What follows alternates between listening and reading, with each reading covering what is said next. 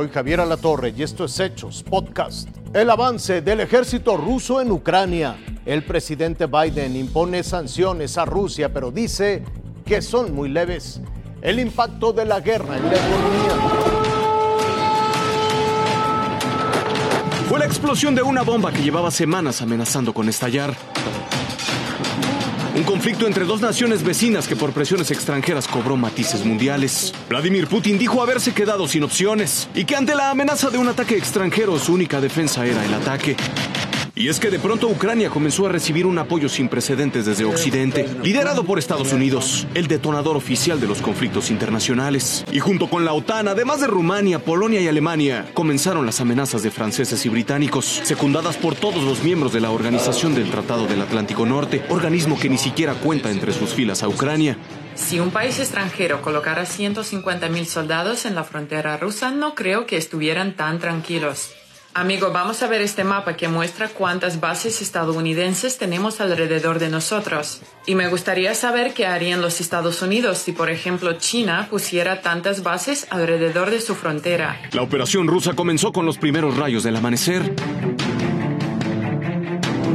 El gobierno de Volodymyr Zelensky reportó un ataque desde todos los frentes, desde el norte de Bielorrusia y la región del Donbass, así como desde la península de Crimea.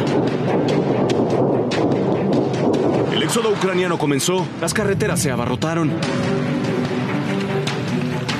Los vecinos Polonia, Rumania y Hungría montaron puestos para recibir a los refugiados. El metro subterráneo de la ciudad de Kiev dejó de ser transporte y se convirtió en búnker. Los sonidos de lo que parecían ser estallidos aparecieron, también las sirenas que le sirven de preludio a los ataques aéreos. Algunas de las principales bases militares ucranianas cayeron. El gobierno instauró la ley marcial, dejó al país en manos de los militares y le prohibió la salida del territorio nacional a los hombres de entre 18 y 60 años. Aquellos fuera de este rango, sin importar lo que dejaban atrás, comenzaron a salir.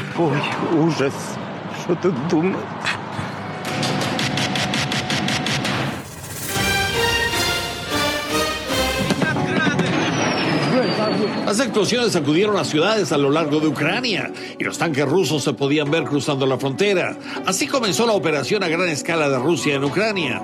The attack is ongoing in many areas. Uh, and we need all the support, all the additional support we can get from our friends and allies. El presidente Biden culpó a Rusia de ser responsable de la muerte y la destrucción que provocarán estos ataques. Putin is the aggressor. Putin chose this war and now he and his country will bear the consequences. El presidente había advertido que sacaría a Rusia del sistema bancario SWIFT, pero se quedó corto. Today's actions, we've now sanctioned Russian banks that together hold around $1 trillion in assets. Hoy el emplazamiento de más tropas a Estados Unidos siguió llegando a Polonia y a otros países de la OTAN. Hay miles de tropas más que están disponibles también para ser movidas a los otros países de la Alianza Atlántica presidente Biden sigue prometiendo que estas fuerzas militares de los Estados Unidos no se enfrentarán directamente con las fuerzas militares rusas en Ucrania. NATO is now going to have functionally uh, a border uh, right up against a hostile Russia controlled Ukraine. Los autos con ucranianos tratando de cruzar a Polonia, la gente tratando de huir de Ucrania a cualquier forma a su alcance. Get to the US um, assistance center down the line and then ask them where to go and what to do, what they think is best. Las fuerzas estadounidenses en Polonia ya establecieron campamentos para comenzar a recibir refugiados. Esto podría iniciar un éxodo enorme.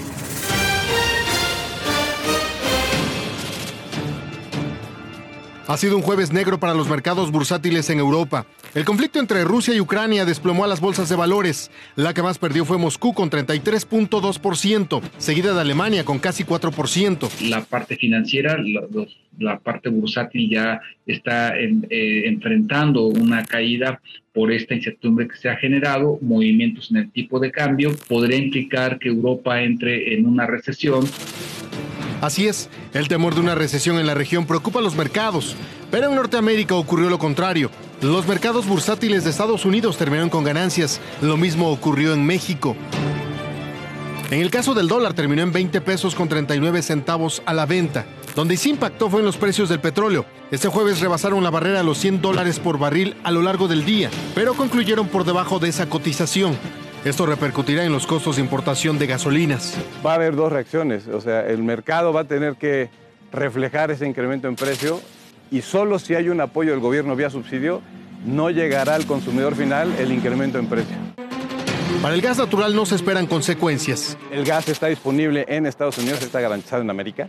Este, en América del Norte en particular, y México no tiene por qué preocuparse. Adicionalmente, se esperan afectaciones en las cadenas de suministro, principalmente automotriz, aeroespacial y maquiladoras provenientes de Europa. Es la información, Javier.